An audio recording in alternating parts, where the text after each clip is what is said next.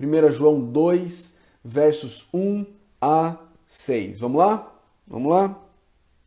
1 João, capítulo 2, versos 1 a 6. 1 a 6.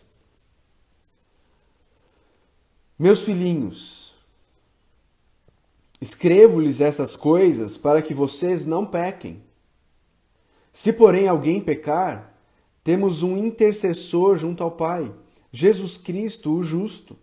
Ele é a propiciação pelos nossos pecados, e não somente pelos nossos pecados, mas também pelos pecados de todo o mundo. Sabemos que o conhecemos se obedecemos aos seus mandamentos. Aquele que diz, Eu o conheço, mas não obedece aos seus mandamentos, é mentiroso e a verdade não está nele. Mas se alguém obedece a sua palavra, nele verdadeiramente o amor de Deus está aperfeiçoado. Desta forma, sabemos que estamos nele. Aquele que afirma, afirma que permanece nele deve andar como ele andou. Deve andar como ele andou. Muito bom, muito bom. Continuando aqui no texto de, de João, no texto de João. Bom dia para Renata aí, bom dia para Anne que está chegando, bom dia para Damares que está chegando, Abraão, Regina. Vamos lá, vamos lá. Olha só, ele, João começa o capítulo 2 né, com essa palavra, com essa, com essa forma pastoral de se dirigir às pessoas a quem ele está escrevendo, né? Ele diz, meus filhinhos, meus filhinhos. E, e, e, João, é interessante, queridos, como, como o evangelho transforma as vidas, né? João era conhecido como filho do trovão, né? João estava entre aqueles discípulos que quando uma cidade não não os recebeu junto com Jesus, ele virou para Jesus e falou: Jesus, o senhor quer que a gente manda cair fogo do céu e queima todo mundo? Né? Esse era João, né? Mas Jesus Cristo foi transformando a vida de João e aí ele acaba se tornando, uh, ele acaba se tornando o, o discípulo do amor, não é? O discípulo amado, aquele que escreve as suas cartas e fala: meus filhinhos, meus filhinhos meus filhinhos. E aqui, queridos, no texto, no texto que está diante de nós hoje, João ele, ele, ele, ele, ele repara, ele, ele se adianta para corrigir possíveis uh, interpretações equivocadas do texto de ontem. Do texto de ontem. Alguém pode, pode ter ouvido o que João escreveu ontem, lido o que João escreveu e a gente, e a gente falou aqui ontem, sobre a gente não usar máscaras, sobre a gente falar sobre os nossos pecados, sobre a gente parar de fingir que a gente não peca, sobre o fato de que existe perdão se nós confessarmos os nossos pecados, não é? Ah, alguém pode ouvir tudo isso e chegar a algumas, algumas é, conclusões erradas, erradas. Lucélia, seja bem-vinda pela primeira vez aqui na nossa live ao vivo. Aperta o aviãozinho de papel e já chama seus amigos também, tá bom? Mas alguém pode ter chegado numa conclusão equivocada. Uma conclusão ah, do tipo assim: bom, se o negócio é não. é não. Se o negócio é não.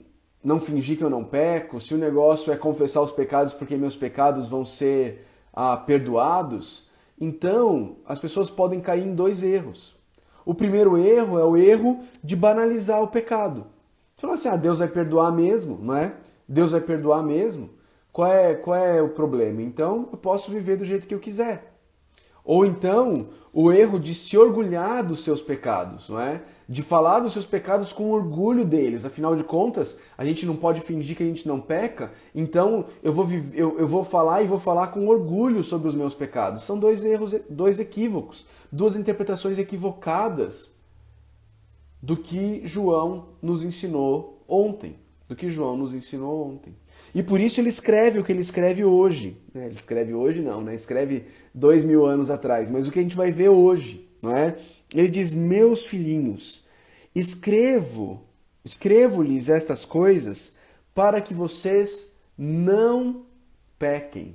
Para que vocês não pequem. O meu desejo para vocês, meus irmãos, mesmo vocês ah, não devendo dizer que vocês não têm pecado, mesmo vocês podendo confessar os seus pecados a Deus e, e encontrar nele o perdão, o meu desejo, eu escrevo para vocês para que vocês não pequem.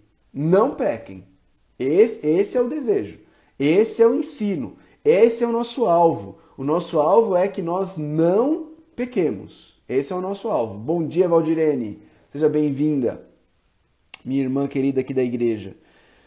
Esse é o alvo de João. Escrevo-lhes essas coisas para que vocês não pequem. Se porém, se porém, se porém alguém pecar, saiba, nós temos um intercessor junto ao Pai, Jesus Cristo o justo.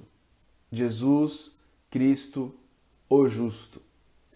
Se alguém pecar, saiba, nós temos um intercessor junto ao Pai, Jesus Cristo, o justo. E olha só que interessante isso, queridos. Não sei quantos de vocês já assistiram o Alto da Compadecida. Já assistiram o Alto da Compadecida? João Grilo, Chicó, já assistiram? Quem aqui já assistiu o Alto da Compadecida? Um dos meus filmes favoritos, ah, muito provavelmente que o filme nacional, dos filmes nacionais, o meu filme favorito, né? Meu filme favorito. Mas o, o Alta Compadecida, ele tem uma, um, um, momento em que é o, é, o, é o, juízo, né? É o juízo, né? Tá lá o, o, o, o cangaceiro, tá lá o, o, o, o chicote, né? Tá lá todo mundo e tá lá é, é, é, a, a, figura ali de, de Jesus, não é? E de, da, da Nossa Senhora Aparecida, né? Da, de Maria, né? E, e, existe, existe um equívoco ali muito grande, né? Porque quem, quem vai julgar, quem vai julgar as pessoas é Deus Pai. É Deus Pai. E o nosso intercessor não é Maria. Nosso intercessor é Jesus Cristo, o justo. O nosso advogado junto, a, junto ao Pai, o nosso intercessor junto ao Pai é Jesus Cristo, o justo. É Jesus Cristo, justo. E, é, e tem uma outra questão.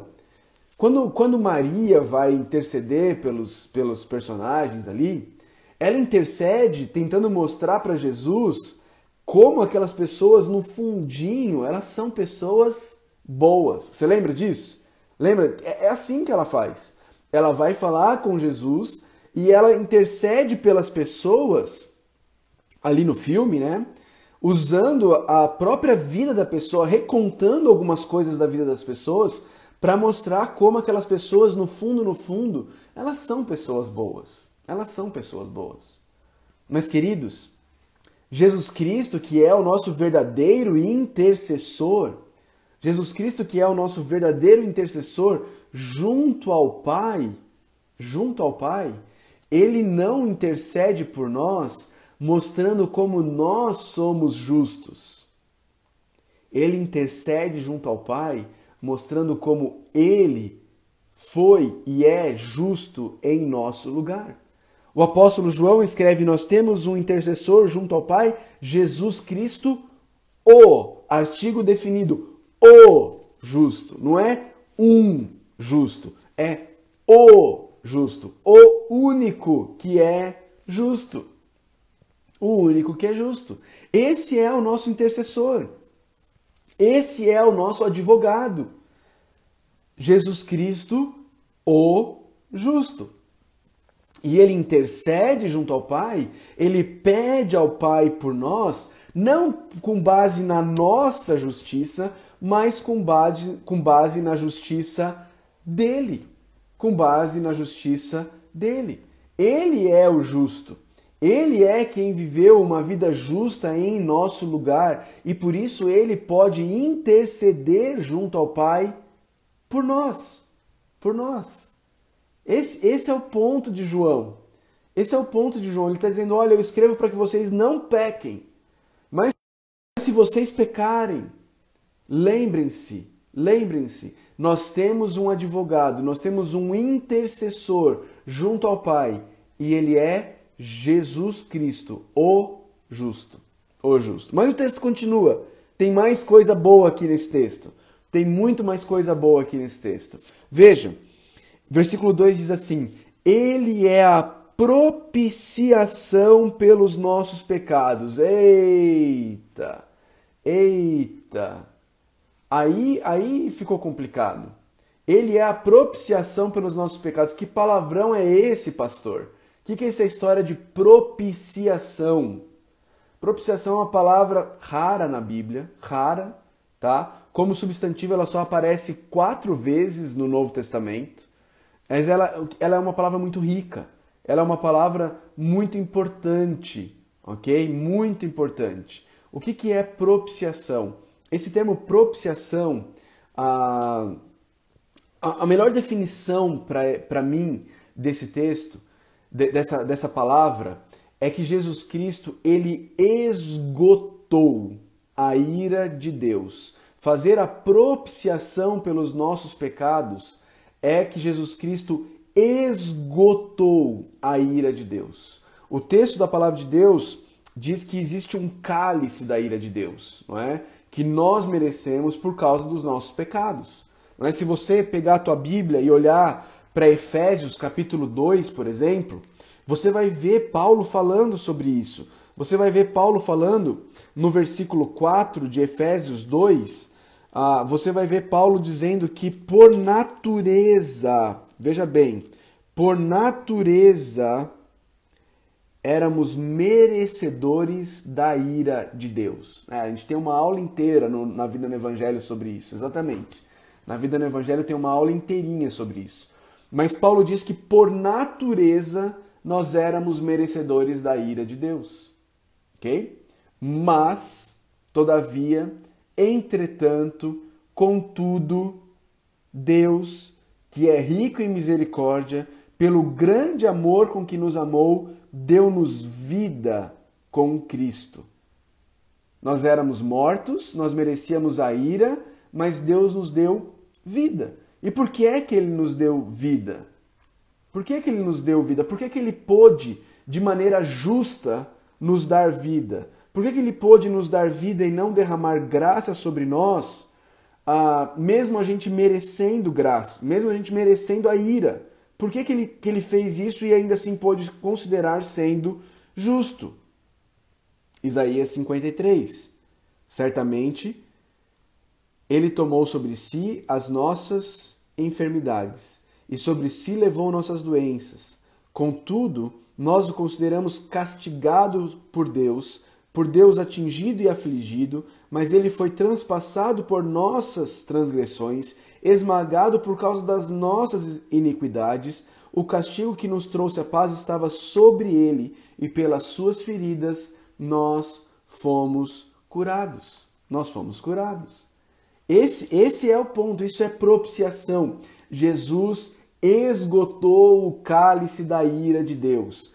Toda a ira de Deus que estava reservada para mim e para você, que eu e você merecíamos, foi esgotada no corpo de Jesus Cristo na cruz do Calvário. Ele tomou o cálice todo. Ele bebeu o cálice inteiro. Dessa forma, queridos, preste atenção, por causa da propiciação, não tem nenhuma gotinha de ira para mim e para você, para aqueles que estão em Cristo Jesus. Para aqueles que estão em Cristo Jesus, já não há mais condenação para aqueles que estão em Cristo Jesus, diz Paulo é, quando ele escreve aos Romanos. Ok? Por causa do sacrifício de Jesus, Paulo diz em Romanos 3: Deus pode ser ju juiz e justificador. Ele pode ser justo e justificador daqueles que creem em Jesus. Por quê? Por causa do sacrifício de Jesus. Por causa do sacrifício propiciatório de Jesus. Porque ele esgotou a ira. Ele esgotou a ira. E a boa notícia é: isso, isso é ofertado a todo o mundo. João diz, não apenas so, ah, so, não somente pelos nossos, mas também pelos pecados de todo mundo. Isso significa que o mundo inteiro vai ser salvo? Obviamente que não. João acabou de dizer: se confessarmos os nossos pecados, ele disse no versículo 9 do capítulo 1, não é? Mas está ofertado a todo mundo. Todo mundo está convidado, está chamado ao arrependimento, está chamado a buscar em Deus o perdão, não é? a buscar e desfrutar da propiciação conquistada por Cristo Jesus na cruz do Calvário. Mas ele continua, ele continua. E se o objetivo dele era nos lembrar e era, e era, e era nos dizer que, que nós não devemos pecar, como ele começa no versículo 1, escrevo-lhes estas coisas para que vocês não pequem, não é? Para que vocês não pequem. Ele continua no versículo 3 em diante, mostrando que se eu e você olharmos para a graça de Deus, olharmos para o amor de Deus, desculpe, revelado na cruz, se eu e você olharmos para a graça e para o amor de Deus, revelados na cruz, na propiciação, no sacrifício propiciatório de Jesus, e isso nos levar a viver uma vida de pecado, olha só o que João vai dizer. Sabemos que o conhecemos se obedecermos os seus mandamentos. Aquele que diz, Eu o conheço, mas não obedece os seus mandamentos, é mentiroso, e a verdade não está nele. Mas se alguém obedece a sua palavra, nele verdadeiramente o amor de Deus está aperfeiçoado. Desta forma, sabemos que estamos nele. Como é que a gente sabe se a gente está nele? Como é que a gente sabe se esse sacrifício propiciatório foi aplicado a nós? Como é que a gente sabe se Jesus Cristo é o nosso intercessor? Como é que a gente sabe se estamos em Jesus? Desta forma, sabemos que estamos nele. Aquele que afirma que permanece nele deve andar como ele andou. Meus irmãos, como é que a gente sabe se nós estamos em Jesus? A gente sabe se nós estamos em Jesus olhando para as nossas vidas e vendo se nós estamos andando como ele andou. Agora, isso significa que, que é, é uma vida sem pecados? Não, não é uma vida sem pecados. Não existe, deste lado de cada eternidade, uma vida sem, sem pecados. Infelizmente, não existe. A gente ainda vive na presença do pecado. Não é? Nós já fomos, nós já fomos redimidos da punição do pecado, mas a gente ainda vive na presença do pecado e ainda estamos num processo de sermos libertos paulatinamente, gradativamente do poder do pecado em nossas vidas mas aqueles que, aqueles que de fato conhecem, aqueles que de fato estão em Jesus, devem andar como ele andou. E o que, que significa isso? Devem ter uma vida de busca de santidade. Deve ter uma vida em que o pecado não é a regra e o não pecado é a exceção, não é? Reverendo Augusto Nicodemos, a, nosso mestre, né? Ele tem uma ilustração muito boa ele tem uma ilustração muito boa. Ele diz assim: ah, imagine que você, imagine que você vá de carro aí da sua cidade. Bom, vamos dizer que eu vou de carro aqui de Caldas Novas até a a Vládia, a nossa amiga Vládia, lá em Fortaleza, no Ceará. Lá em Fortaleza, no Ceará. Não é? E, e, e depois eu saio de Fortaleza, no Ceará, e eu sigo de carro até a nossa amiga Jéssica, lá em Manaus, não é? Uma viagem longa, uma viagem longa. E eu faço essa viagem toda até lá e depois eu volto para Caldas Novas. E ao chegar aqui em Caldas Novas, o Tiago, trabalha aqui comigo, me pergunta: "E aí, mano, como é que foi a viagem? O carro aguentou bem? O carro aguentou bem?" E, e, e eu respondo para ele: "Olha, o carro, o carro furou o pneu uma vez. O carro furou o pneu uma vez. E o carro, o carro teve um problema no freio uma vez durante essa viagem. Bom, o carro aguentou bem. O carro aguentou bem. O carro saiu daqui de Caldas Novas, foi até Fortaleza, no Ceará, de lá foi para Manaus e voltou, e só aconteceu isso, o carro aguentou bem. Agora, se, se a, o relato da viagem, o relato da viagem é parada após parada, porque o motor estava fervendo toda hora, toda hora o motor fervia, toda hora eu tinha que parar para encher o radiador porque estava vazando a água do radiador e o motor estava fervendo.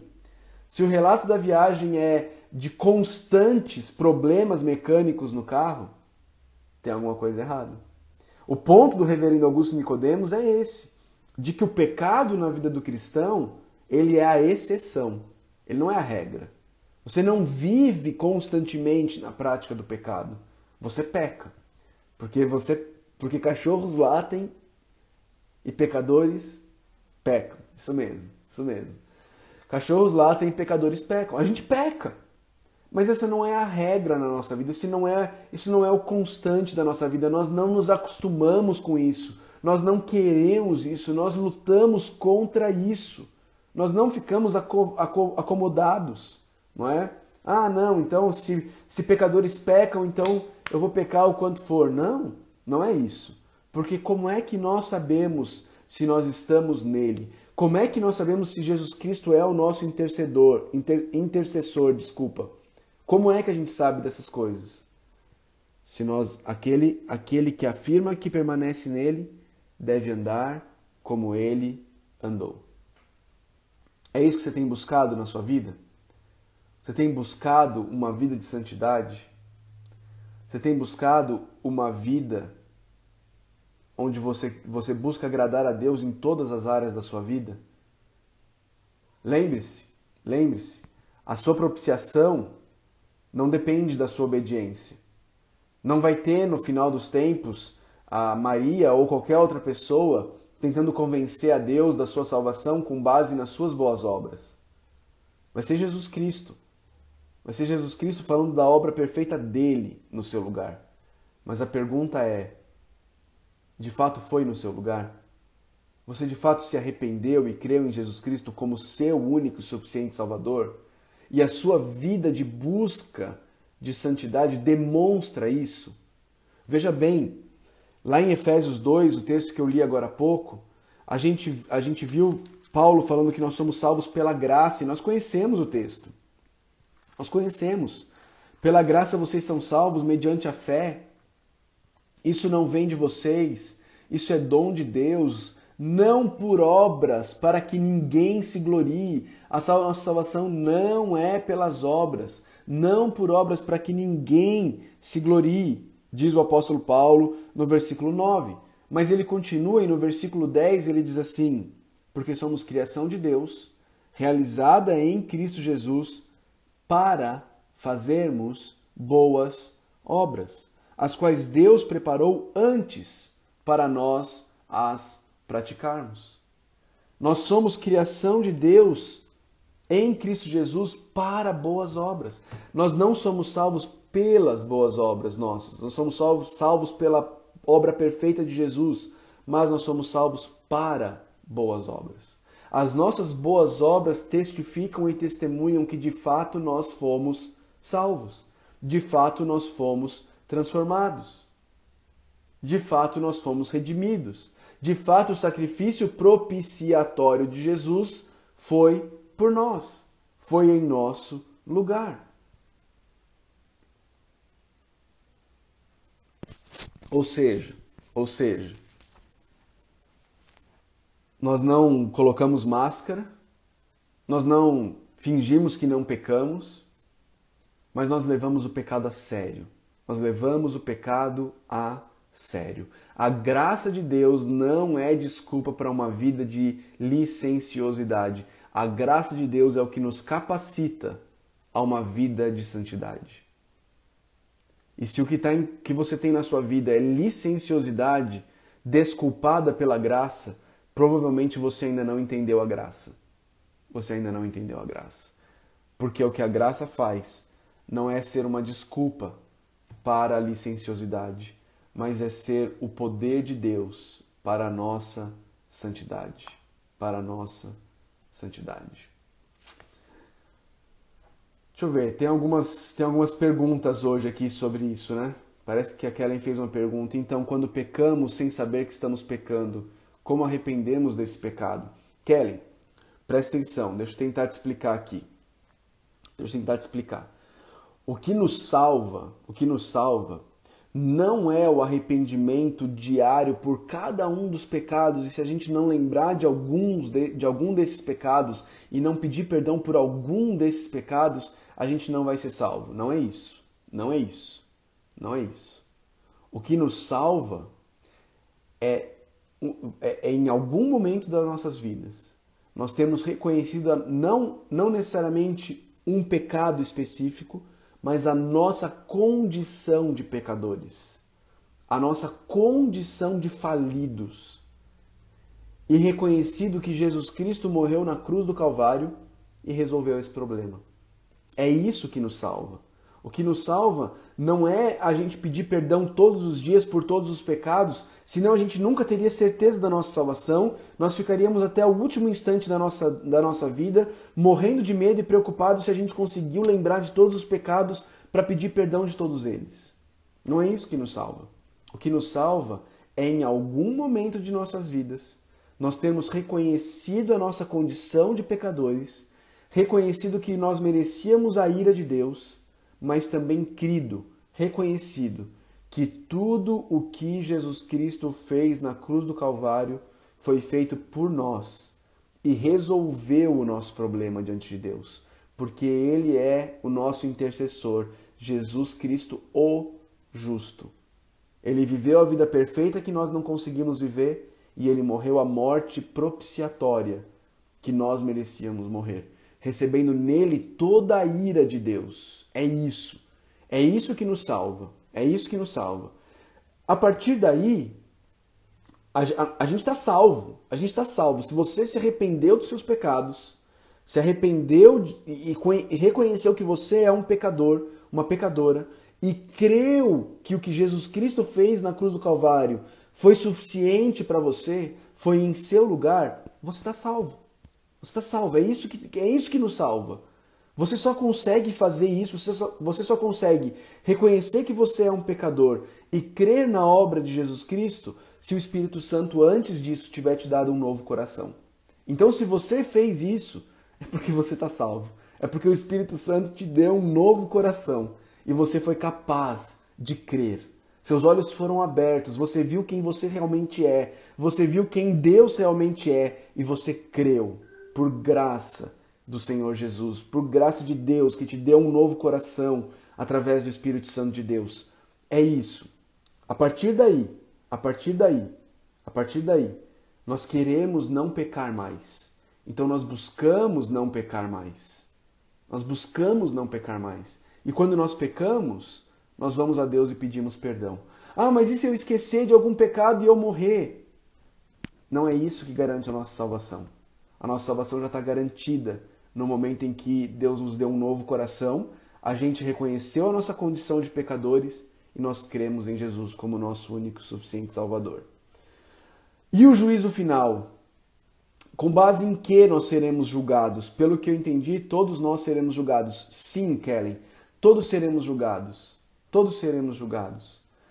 Nós seremos julgados aqueles que nunca se converteram, nunca reconheceram a sua condição de pecadores e nunca creram em Jesus Cristo, serão julgados com base nas suas obras para a condenação eterna. Porque nunca creram em Jesus. Porque nunca creram em Jesus. Porque nunca reconheceram a sua condição de pecadores. Por isso serão julgados para a condenação eterna. Aqueles que, que creram em Jesus, aqueles que reconheceram a sua condição e creram em Jesus, estes serão julgados com base nas obras de Jesus e serão inocentados por causa da, das obras de Jesus, porque já foram declarados justos por Deus no momento em que creram, e serão julgados pelas suas obras para galardão da vida eterna. Galardão da vida eterna. Não para salvação ou perdição, mas para galardão da vida eterna coroas que Deus vai dar aos seus filhos, que eu creio são, são posições no reino de Deus eterno, mas não morro por isso também, é uma crença pessoal minha. A Bíblia não é, não é extremamente clara em relação a isso, mas eu creio sim que é para galardão. Isso, isso a Bíblia é clara, que o, os cristãos serão julgados para a questão de galardão. O que é o galardão é que a Bíblia não é muito clara, mas a nossa salvação não depende das nossas obras. A nossa salvação depende da obra de Jesus. A Nayara escreveu aqui: Desculpa, pastor, mas aprendi que temos que ser específicos quando pedimos perdão. Pedir perdão por isso e aquilo. Entendo seu pensamento e concordo, mas também precisamos ser específicos. Nayara, a gente precisa ser específico, mas não para salvação, minha irmã. Não para salvação. A salvação não depende do nosso pedido específico de pecados, senão alguém que se converte aos 90 anos teria que pedir perdão por todos os seus pecados passados e ninguém consegue lembrar de todos os seus pecados passados. Nós devemos pedir perdão por pecados específicos, mas Davi também pede perdão pelos pecados que lhe são ocultos, ou seja, aqueles que ele nem percebe, não é? Então, então isso não depende, a nossa salvação não depende disso. A nossa salvação não depende disso ok? Ah, é isso. Espero ter sido claro. Espero que vocês tenham entendido. Se você ainda não, não se arrependeu da sua condição de pecador e não creu em Jesus Cristo, faça isso hoje. Faça isso hoje. Clame a Deus que abra os seus olhos, que abra o seu coração, para que você veja quem você de fato é, para que você veja quem Jesus Cristo de fato é e você possa crer nele como único e suficiente Salvador da sua vida. É Ele que te salva, é a obra dele que te salva, não é a minha obra, não é a tua obra, é a obra perfeita de Jesus na cruz do Calvário que salva pecadores, ok? Que salva pecadores. É isso, é isso. Não, não tem outro caminho, não tem outro caminho. Deus salva pecadores através da obra perfeita de Jesus Cristo na cruz do Calvário. Ponto. Vamos orar? Vamos orar a nossa oração puritana? Vamos orar a nossa oração puritana?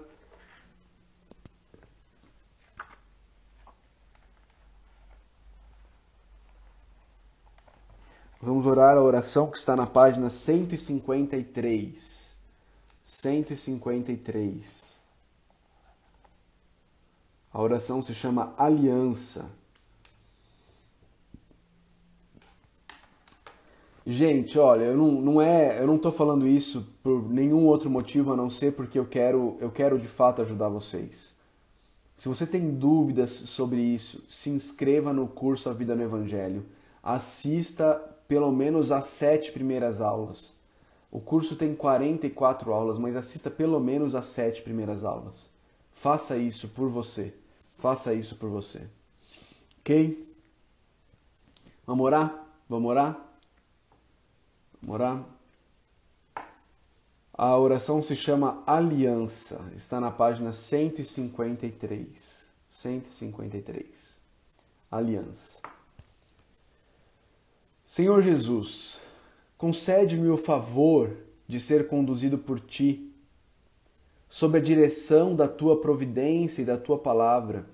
Concede-me tuas bênçãos, tuas bênçãos juntamente com os amargores para me acrisolar e impulsionar, não para me deprimir e fazer esmorecer. Concede-me, como a Gideão no Antigo Testamento, aquela espécie de confirmação que remova todas as coisas que me desencorajam. Concede-me socorro à sombra da tua compaixão quando sou tentado. Aceita minha incessante gratidão por não ter sido arrebatado da tua mão como uma estrela que se apaga ou um navio sem leme. Que a minha vida não exceda o limite em que eu possa ser útil. Não me lances aos pés do orgulho, injustiça, riquezas, grandeza mundana ou a opressão egoísta dos homens. Ajuda-me a esperar, quieto e paciente, em ti, para que não me ire ou fale o que não devo. Permite que a tua misericórdia me acompanhe enquanto vivo e ajuda-me a estar conformado à tua vontade. Toma o meu coração e segura-o em tua mão. Escreve nele a reverência para contigo, com letras que nem o tempo e nem a eternidade possam apagar. Comprometo-me com a tua graça e com o cuidado da tua aliança, na saúde e na doença, porque venceste o mundo, cumpriste a lei justificaste os santos, tra tragaste a morte em vitória e recebeste todo o poder em toda a parte. Marca esta aliança com teu próprio sangue, no tribunal da tua misericórdia perdoadora. Coloca nela o teu nome, nome em que creio, porque está selada por minha mão mortal e indigna. Em nome de Jesus. Amém. Em nome de Jesus. Amém.